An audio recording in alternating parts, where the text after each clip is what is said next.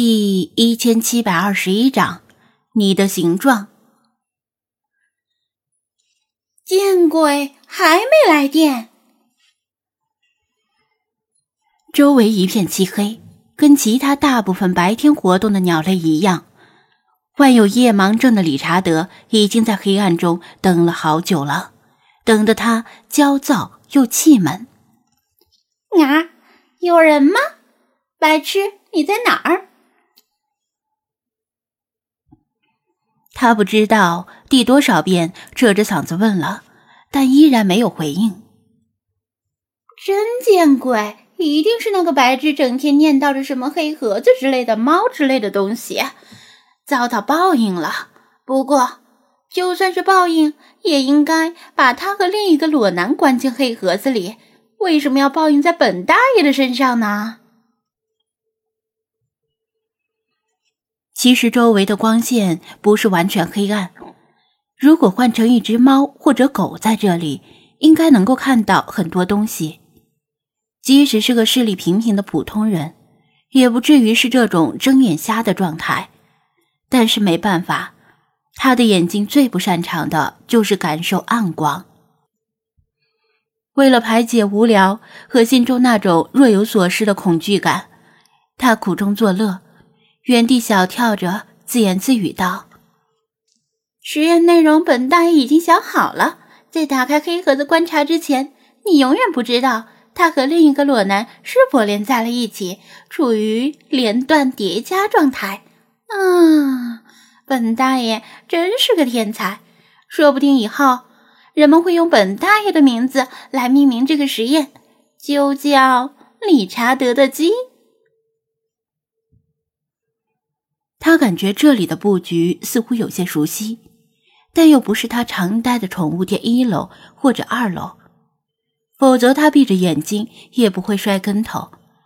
而这里他真不敢乱飞，万一撞到什么东西摔断脖子怎么办？正在这时，一扇门突然打开了，走廊里的光线照进室内，还不等理查德反应过来，哧啦一声。窗帘被拉开了，室内一瞬间从黑暗来到白天。早上的阳光从窗外斜射进来，照亮了室内。嗨，小家伙，昨夜睡得怎么样？一个穿着白大褂、头发微卷的知性女性站在窗户旁边，阳光给她的身影多上一层金色的轮廓，像是一位神圣的女神。理查德怔怔的呆住了，眼珠和大脑同时冻结。他的腋下夹着一个文件夹，拉开窗帘之后，就打开文件夹，用笔刷刷的写着什么，像是在安排今天的计划。让我们看看今天的任务是什么。嗯，准备好迎接新的挑战了吗？不过，咱们还是先吃早饭吧。他的形象比记忆中的要年轻一些。回忆刹那间涌入他的脑海。如果他没记错，这个年纪的他应该是实验刚开始不久的事儿。他还只是一个默默无闻的普通科研工作者，而他也只不过是一只刚从宠物店被买回来的灰鹦鹉。他不清楚所谓的“刚”。到底是多久？因为那时他神志未开，关于时间的概念很模糊。离开宠物店来到实验室的时间，从半年到一两年都有可能。是了，就连现在的实验室也与后期大不相同，所以他没有太深刻的印象。他放下文件夹，端着一个小盒子来到他的笼子边。盒子里面是蔬菜、水果、坚果的混合物。他的脸色稍微有些疲惫，昨天回家之后应该又看书或者做课题到很晚。他并不想这样，但是关于灰鹦鹉智力的研究目前陷入了停滞不前的状态，经费在燃烧，他不得不重新反思研究方向到底出了什么问题，以及从哪方面改进。无需讳言，实验中最重要的角色就是这只灰鹦鹉，它的状态决定了实验的成败。有时候，比如在实验一连数天焦灼无果的时候，焦躁的他会长时间的盯着它出神，心中难免怀疑这只灰鹦鹉是否是理想的实验对象。毕竟人类的个体智力也会有高低之分。他凑巧买了只不太聪明的鹦鹉，也很正常。如果是这样，趁早换一只鹦鹉，也许才是正确的选择。也许有人会说，不用换，多买几只灰鹦鹉一起实验不就得了？事实上没那么简单。灰鹦鹉很聪明，聪明到它们并不会轻易给予人信任，更谈不上配合实验。买来灰鹦鹉要先跟他们熟络起来，等他们信任你了，才可以进行实验，时间成本无法计算。他的经费有限，人手更加有限，客观条件不允许他同时选择大量鹦鹉进行为期数年甚至数十年的实验。而且，他从他的日常表现和眼神中能够感觉出，他是一只非常聪明的鹦鹉。也许只是需要更多的耐心和时间而已。你昨晚没睡好吗？看起来很糟糕。你应该多休息。”理查德喃喃说道。咣当，小盒子连同里面的蔬菜、水果和坚果一同掉在地上。他震惊的瞪大了眼睛，嘴巴张成了 O 型。天哪，他，他刚才说话了，还说的那么好，我是不是在做梦？从进门之后的打招呼开始，他对他说的那些话，其实并没有指望他的回应，他只是惯例的打招呼，从早到晚跟他尽量多的对话，为了让他适应说话的环境。作为聪明的灰鹦鹉，他当然能够说话。但他目前能够说的话还无法摆脱鹦鹉学舌的范畴，距离真正证明他的智力还差得远。然而，刚才那两句话是那么自然而然的从他嘴里吐露出来，字正腔圆，语义和语境都无可挑剔，简直和另一个人在跟他说话没有区别。这怎么可能？他呆呆的盯着他。怀疑自己的大脑出了问题，是不是因为太过渴求实验上的进展而出现了幻觉？再再说一句，可以吗？他眼巴巴的恳求道。理查德咧开嘴角，绽露笑容：“没问题，再多说几句都可以，只要你高兴。”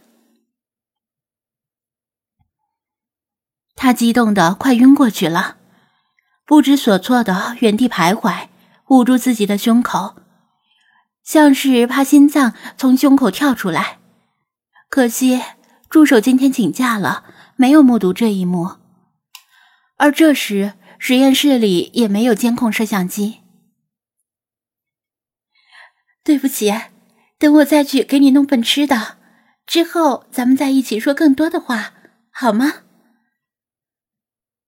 他好不容易平复了心情，笑容满面的说道：“好。”他把地上的蔬菜水果收拾进垃圾桶，然后匆匆往外走。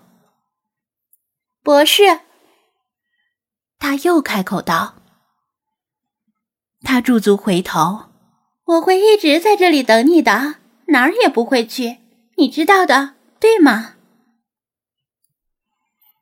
他笑着说道：“他也笑了。我知道，我马上回来。”没有谁比他更急切的想跟他多说几句话。一直以来的心血突然有了远超预期的回报。但身为科研工作者的觉悟令他克制住欣喜若狂的心情。他还没吃到早饭，他要有耐心，不能那么急功近利。他要再给他准备一份早饭，再拿上摄像机，用摄像机记录下来他与他的对话，那一定是会震惊世界的纪录片。他的身影消失在走廊里，实验中恢复了寂静。理查德抬头望向漂浮在屋顶的那个光团，不屑地说道：“所以说，这是梦还是什么其他的鬼把戏？本大爷是何许鸟物？怎么会像那个白痴一样被困在梦中那么久？你这厮就要小觑了本大爷。”导航精灵，啊。理查德，尊者且偷生，死者长矣。对他来说，本大爷已经死了，生死有别。已经死了的东西，就不要再去干涉生者的生活了，徒增困扰而已。否则，本大爷如果想见他的话，自己去见就好了，哪还用你多生事端？导航精灵。啊，没错，理查德虽然曾经死过，但他还活着。现在他和他并不是阴阳两隔，这与张子安在梦中的父母有着本质的区别。如果他想见他，有很多种方法。他也不止一次被张子安带到美国，但他主动拒绝在他眼前出现。包括在机场偶遇的那次，他爱他，但他懂得放手。当然，某种意义上讲，无论这次是梦还是什么，他都高兴再次见到他。毕竟这不是现实，不会给现实中的他带来困扰。而且，就像张子安在梦中对母亲、对父母说出了再见那样，他唯一的遗憾是从没有跟他说一声再见。从来没有正式的道别，现在他道别了。尽管是单方面的道别，但这又有什么关系呢？这是他的梦，只要解开他自己的心结就可以了。理查德慢条斯理的梳理着自己的羽毛，偶尔回头一看，看到鸟笼的角落里还堆积着一坨粪便，顺手用鸟爪扒拉了几根草叶盖住。本大爷问你什么时候让本大爷回去？嗯，你的智商太 low 了，跟本大爷尿不到一个壶里。他悠然的说道：“导航精灵，根据我们判断，你已经不再适合作为精灵重返人类世界。我们会尽量在这个世界为你找到新的主人。”理查德歪歪脑袋。既没有吃惊，也没有愤怒，而是饶有兴致的听着，然后又反问道：“嗯，为什么呢？”导航精灵，因为好感度过高，超出了设计范围。理查德兴奋的叫道：“嗯，是因为它已经变成了本大爷的形状了吗？”光团沉默了。理查德心满意足的自言自语道：“果然呐，你大概不知道本大爷的别名吧？悄悄告诉你，本大爷的艺名叫做张根硕，鸟如其名，你懂的。”他意味深长的向光团挤了挤眼睛。导航精灵突兀的转移了话题：“难道？”你不想跟他多说几句话？难道你不想跟他多相处一段时日？这个时候你们都还很年轻，可以共度很长的岁月，而且是在你神志清明的情况下，你们可以一起震惊世界。你们的照片可以一起登上各大科学期刊的封面，你们会成为各大电视台争相采访的对象。你们可以。如果其他精灵看到这一幕，一定会惊讶于一向言简意赅的导航精灵居然会一口气说这么多话。嗯省省吧。理查德毫不客气的打断道：“本大爷再强调一遍，本大爷是何许鸟物，怎么会流连于非现实的世界？本大爷从来不会像那个白痴一样骗自己，在这种虚幻世界里功成名就。你当本大爷是幼儿园的三岁小屁孩吗？”导航精灵啊！再说，你说的那些事情，本大爷已经做到了。尽管是在死后，但历史上那么多名人，不都是在死后才成名的吗？本大爷早已青史留名。倒是你，有谁知道你的名字？有谁记住你的名字了？理查德像唐僧一样喋喋不休的说道：“导航精灵，好鸟长在嘴上，好马长在腿上。论嘴上的功夫，理查德从不服输。”理查德反复打量着光团：“你应该也有智力吧？今年多大了？哪里毕业的？平时就是做这种客服的工作吗？好像也没什么前途呀。”工资是多少？晋升的前景怎么样？接着，他又抛出一句“神挡杀神，佛挡杀佛”的大杀器。有对象了没？导航精灵啊！理查德扑腾着翅膀，嘎嘎笑道：“你也老大不小了吧？”该找个对象了。如果实在找不到女朋友，要不要试试男朋友？像你们这样的客服，应该不止一个吧？平时工作中有没有接触到令你心仪的小哥哥呢？导航精灵啊，不知道是不是错觉，光团似乎正在慢慢后退，尽量远离理查德。理查德狡猾的转了转小黑眼珠。“哎呀呀，不要害羞嘛，要勇敢的面对自己，正视自己。回想一下你曾经怦然心动的瞬间：阳光、运动场、汗水，混杂着荷尔蒙的气味，鲜明的肌肉线条，还有他那爽朗的笑容。是时候抛弃对女性的幻想了。男人呐，就应该跟男人一起玩儿。”导航精灵，那个有人对你提出了领养申请，他们已经过来了，正在门外等着。你可以离开这个场景了。不知为何，这个光团的语调显得很窘迫。虽然看不到表情，但语气就像慌了神一样，急着把理查德打发走。理查德哼了一声。领养者，男的还是女的？导航精灵是一对夫妇，他们没有孩子，想要多领养几只宠物。理查德咂了咂嘴，嗯，可惜了，本大爷对已婚的男人没有兴趣。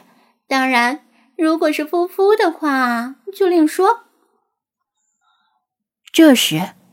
实验室的门再次被推开，门外站着几道身影，有理查德熟悉的，也有陌生的。他们似乎已经在门口听了一会儿。其中有一道陌生的身影，不知为何一进门，手就伸向立在垃圾桶旁边的扫帚。